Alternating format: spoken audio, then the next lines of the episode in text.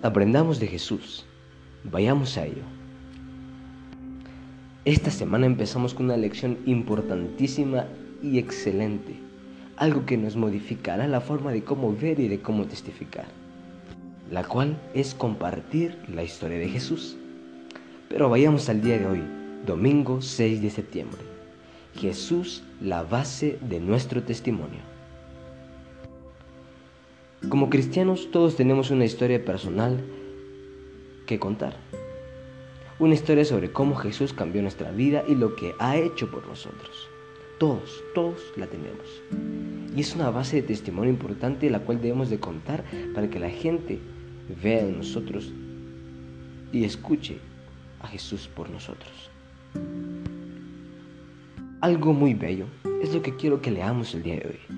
Leeremos Efesios 2, 1 al 10, el cual nos trae algo hermoso de cómo éramos y de cómo nos hemos cambiado cuando entregamos nuestras vidas a Jesús. Y es lo que prácticamente le debemos de contar a la gente, lo que prácticamente le debemos decir a la gente inconversa, a las personas inconversas. Esto que vamos a leer es importante, pues nos cuenta y nos dice de cómo éramos antes de no conocer a Jesús y después en qué nos volvimos. Efesios 2, 1 al 10. Él os dio vida a vosotros, cuando estabais muertos en vuestros delitos y pecados. En ellos anduvisteis en otro tiempo, siguiendo la corriente de este mundo, conforme al príncipe de la potestad del aire, el espíritu que ahora opera en los hijos desobedientes. Entre ellos todos nosotros también vivimos, en otro tiempo, al impulso de los deseos de nuestra carne haciendo la voluntad de la carne y de los pensamientos, y éramos por naturaleza hijos de ira, igual que los demás.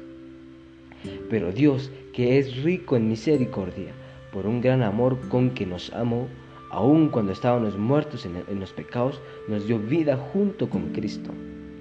Por gracia habéis sido salvados. Y con Él nos resucitó y nos sentó en el cielo con Jesucristo para mostrar en los siglos venideros la abundante riqueza de su gracia y su bondad hacia nosotros en Cristo Jesús. Porque por gracia habéis sido salvados por la fe. Y esto no proviene de vosotros, sino que es el don de Dios, no por obras, para que nadie se gloríe. Porque somos hechura suya, creados en Cristo Jesús para buenas obras, que Dios de antemano preparó para que anduviésemos en ellas. Amén. Qué cambio tan asombroso, en verdad, qué bello. Nos damos cuenta en este pasaje que leímos de la Biblia que antes de conocer a Cristo estábamos muertos en delitos y pecados, siguiendo la corriente de este mundo, haciendo la voluntad de la carne. Y éramos por naturaleza hijos de ira. En pocas palabras, antes de conocer a Cristo, deambulábamos sin rumbo por la vida en una condición perdida. Éramos todo esto antes de conocer a Cristo. Hacíamos todo esto antes de conocer a Cristo. Y quizá seguimos haciendo parte de ello. Hacemos algunas cosas todavía, pero estamos tratando de cambiar.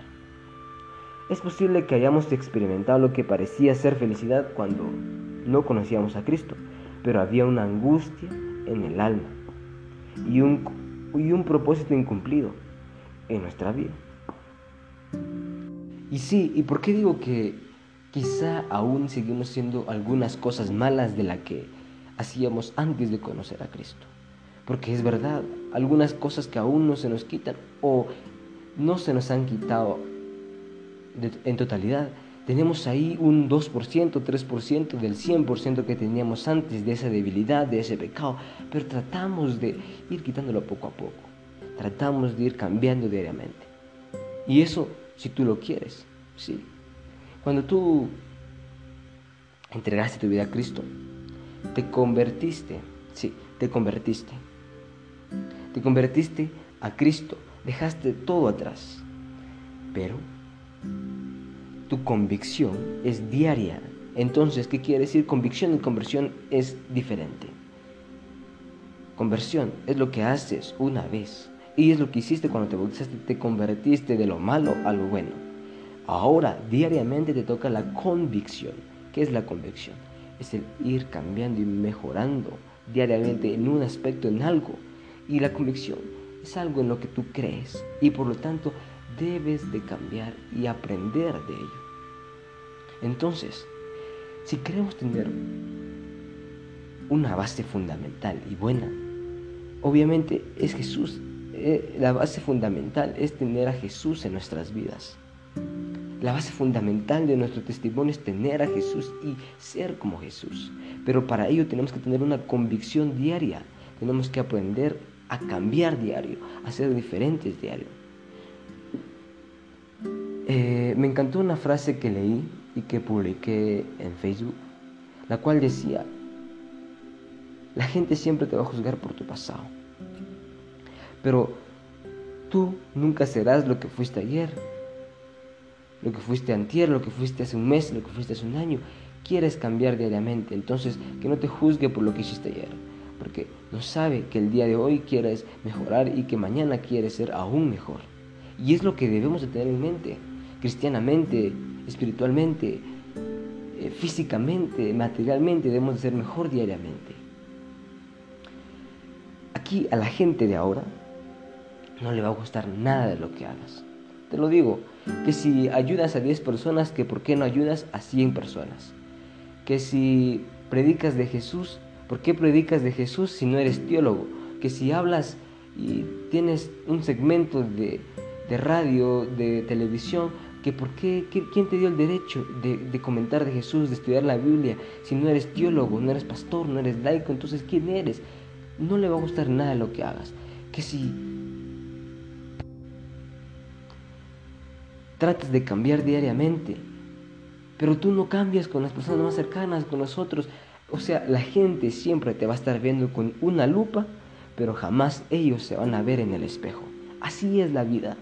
Siempre la gente va a tratar de surcir, va a tratar de tapar lo que a ellos le falta, lo que a ellos le falta y cómo lo van a hacer.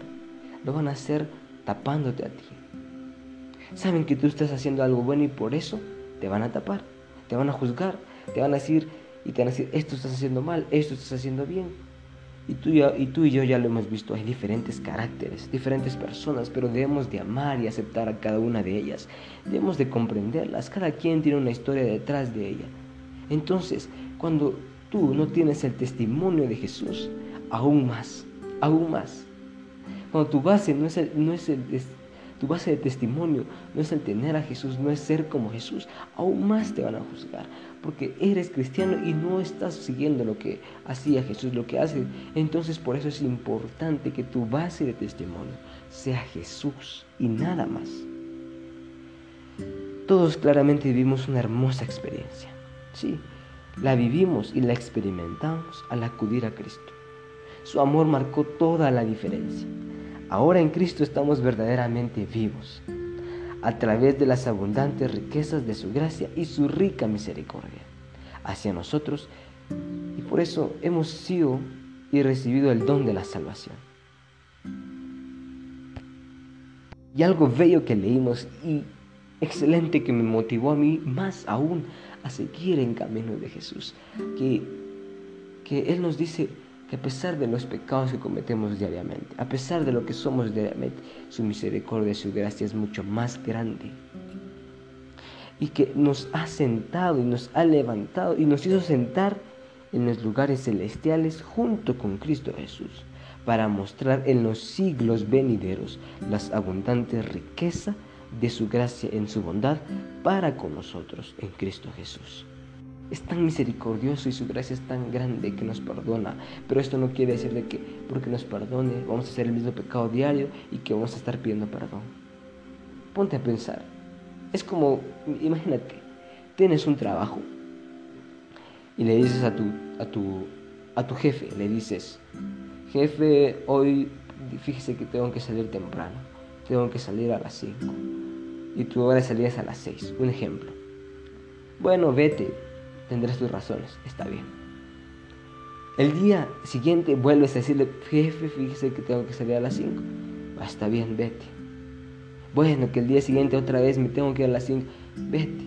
Va, vas así cada semana y quizá los 10 días de que ya le vas pidiendo, si es que es tan bondadoso tu jefe, tanta, tanto, tanto, tanto tiempo salir temprano, quizás hasta te diga, bueno, ya me aburriste, el trabajo es de tal hora a tal hora, ¿vas a querer el trabajo sí o no? Si no, te me vas. ¿Por qué? Porque se desesperó. Imagínate Jesús, te perdona una, dos, tres, cuatro, cinco, seis, siete, ocho, mil, dos mil veces.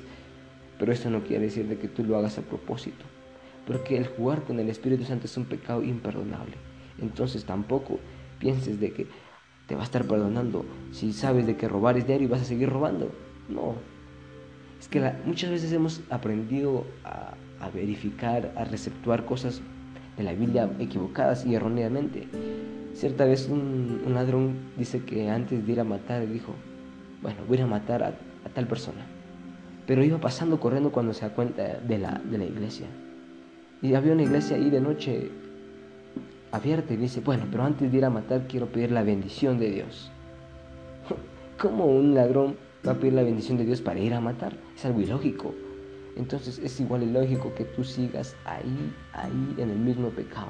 Cuando Dios, Jesús, te quiere glorificar, te quiere poner en lo más alto con Cristo Jesús, si tú te dejas moldear, porque Él y su gracia y su misericordia te perdona diariamente y, quieren que estés dispuesto tú y yo aceptar a Jesús diariamente, a tener como base fundamental de nuestro, de nuestro testimonio a Jesús. Por eso, en Cristo la vida ha adquirido un nuevo significado y tiene un nuevo propósito. Como Juan declara, en él estaba la vida y la vida era la luz de los hombres. Esto lo dice en Juan 1.4. Cuando leemos Efesios 2.10, otra vez, 2.10, Dice, porque somos hechura suya, creados en Cristo Jesús para buenas obras, que Dios de antemano preparó para que anduviésemos en ellas. Pero la lección nos hace una pregunta y nos dice, ¿qué nos dice este texto sobre cuán centrales son las buenas obras para la fe del cristiano? ¿Cómo entendemos esta idea en el contexto de la salvación por fe, sin las obras de la ley? Romanos 3:28.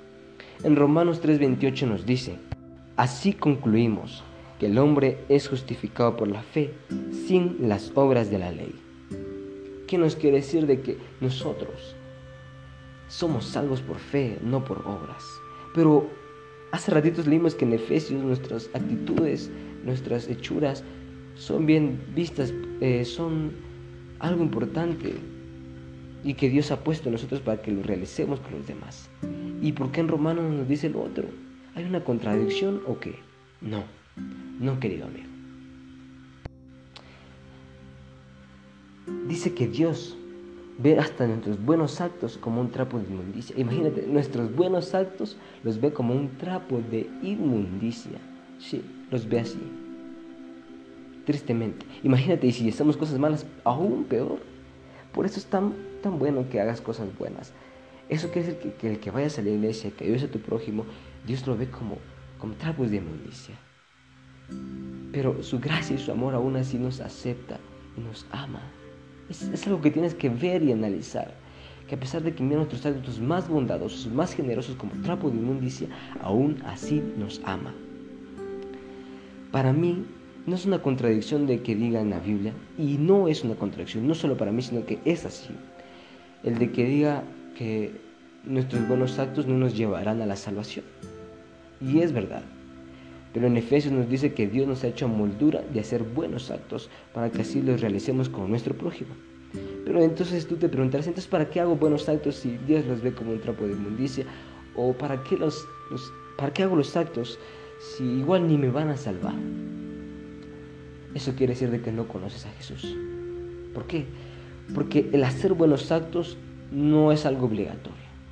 No es algo que tienes que hacer pensándolo. Para hacer buenos actos, ¿sabes qué tienes que hacer? Conocer a Jesús. Y al conocer a Jesús, el hacer buenos actos es la consecuencia de tu pasión, es la consecuencia de tu vivencia diaria con Jesús.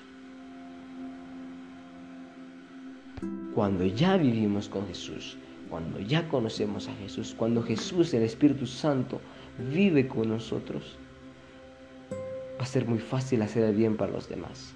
Y no lo vamos a hacer con el, con el hecho de ser salvos, sino que va a ser prácticamente una consecuencia del amor, de nuestra pasión por Cristo.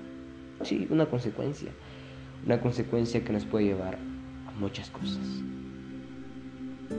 No te lleva a la salvación porque eres salvo por fe, pero te lleva a sentirte feliz porque estás dispuesto a hacer la misión de Dios, ayudar a tu prójimo, ayudarlos, amarlos. Entonces, no, no digas que hacer buenos actos no sirve de nada. Si lo dices es porque aún no conoces a Jesús. Cuando conoces a Jesús, harás estos actos en consecuencia de tu pasión por Jesús, lo que te llevará a grandes cosas. Entonces, para que quede más claro que el agua, los buenos actos no se piensan, no se analizan, no se, no se dicen voy a hacer esto para que Jesús vea en mí algo bueno, porque recordemos que Dios ve hasta los buenos actos como trapos de inmundicia.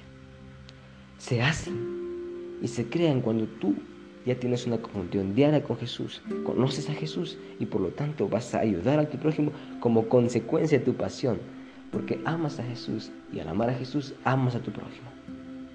Tu testimonio debe estar basada en Jesús, nuestro testimonio debe estar basado en Jesús y cuando está basada en Él, todo lo bueno se refleja.